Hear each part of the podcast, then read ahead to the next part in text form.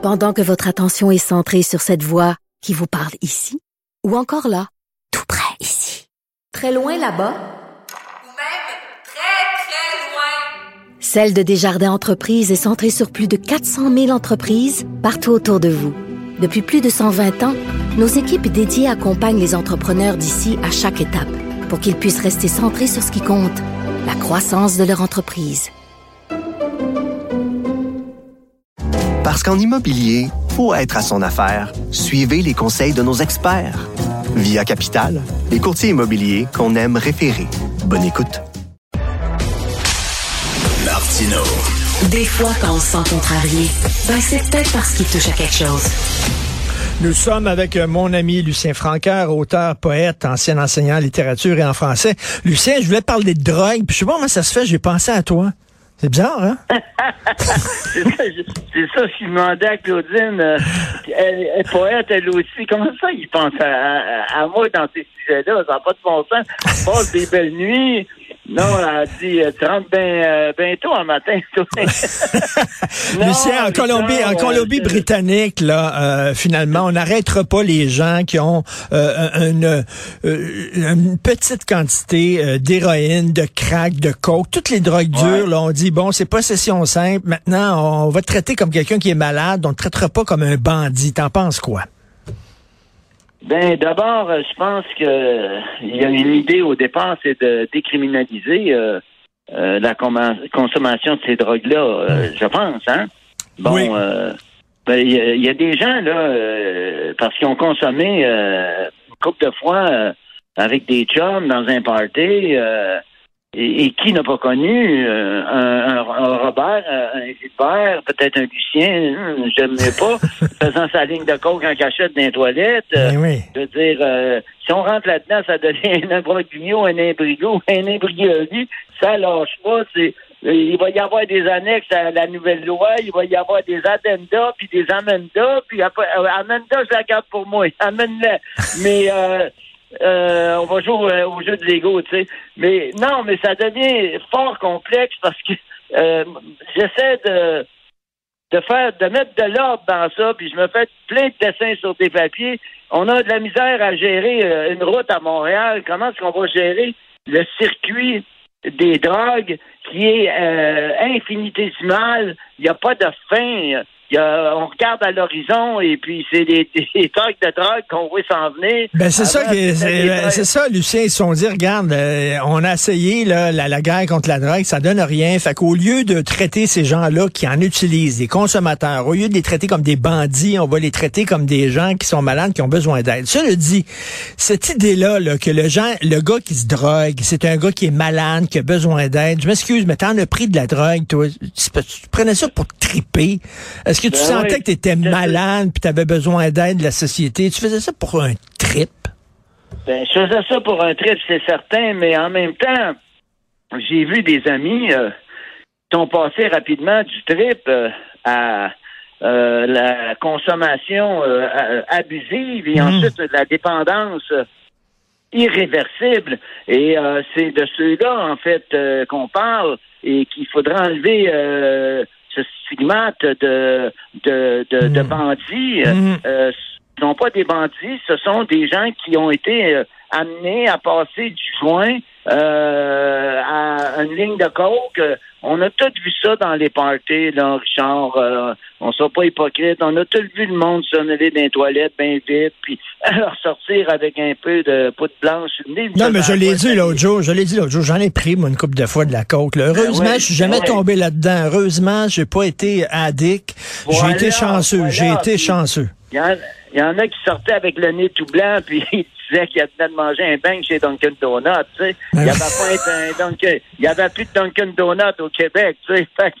Donc, euh, moi, c'est pareil. euh, On est passé par là parce que c'était par là.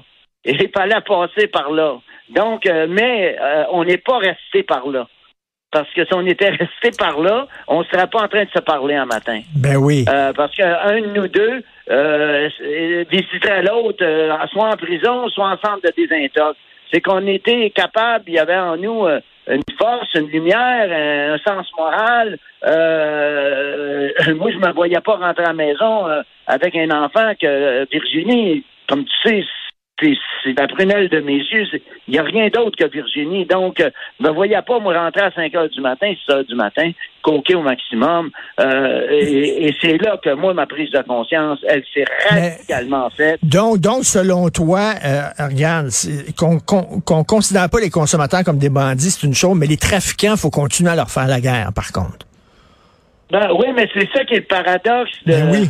de ça. Je réfléchissais à ça avec euh, Claudine hier, ma compagne qui est poète, puis euh, sais, on, on est deux poètes et on était deux professeurs, mais on se disait euh, on considère le, le, le pauvre type qui est, qui est addicté comme lui un criminel euh, et celui qui lui vend euh, le produit qui en fait un criminel, lui, euh, ben, il est correct, je veux dire, euh, il, il est pas si pire que l'autre. Je veux dire, le, le pire, c'est celui euh, qui consomme finalement, alors que finalement, il est, il est dépendant et il est malade.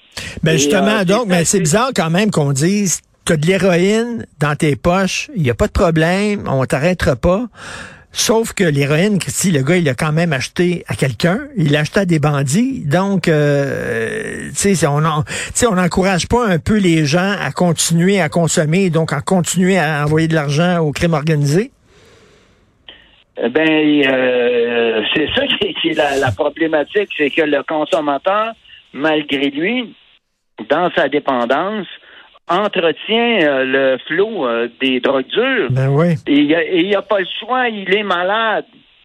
Euh, tu consommes pas quand tu parles à des consommateurs de coke ou d'héroïne que c'est comme aller au chalet l'été, là, tu sais. Mhm. T'es allé au chalet longtemps, puis c'est une vie infernale.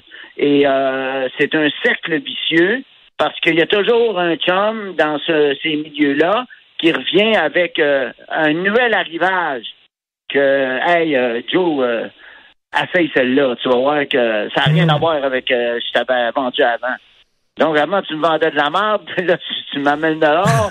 Mais non, non, non, c'est pas ça que je veux dire. Tu me connais, je veux dire. euh, quand j'en ai de la bonne, c'est à toi qui la porte en premier. Fait que finalement, t'es dans un engrenage euh, de chums qui veulent pas mal faire. Mhm. Mais il y en a un qui veut mal faire en haut.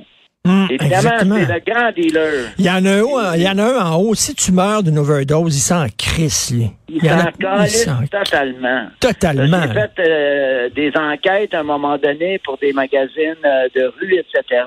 Et je me suis rendu compte euh, comment pouvait être complètement désintéressé, pas désintéressé, mais pas du tout intéressé par ce qui arrivait euh, euh, après qu'eux aient vendu à leur... euh, D'abord, il y a le dealer.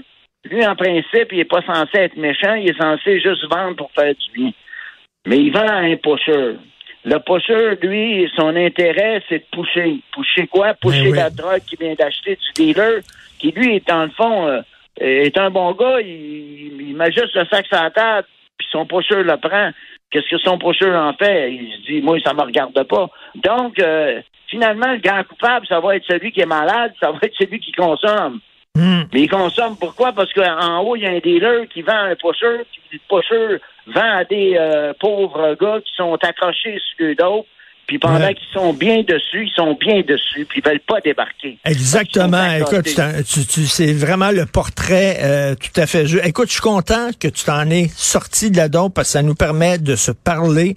Et euh, on va se reparler ces ondes de Cube Radio, mon cher euh, Lucien Francaire. Ben, Fais je attention à toi. Je suis content que tu en sois sorti aussi, Richard. Tu viendras me voir.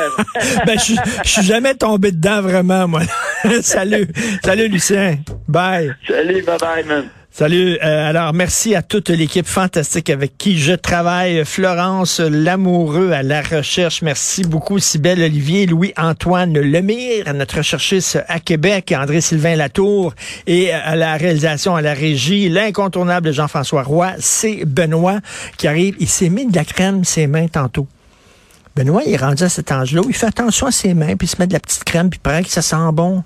J'ai assez hâte d'y sentir les mains tantôt. Nous, on se reparle demain, 8h30. Bonne journée.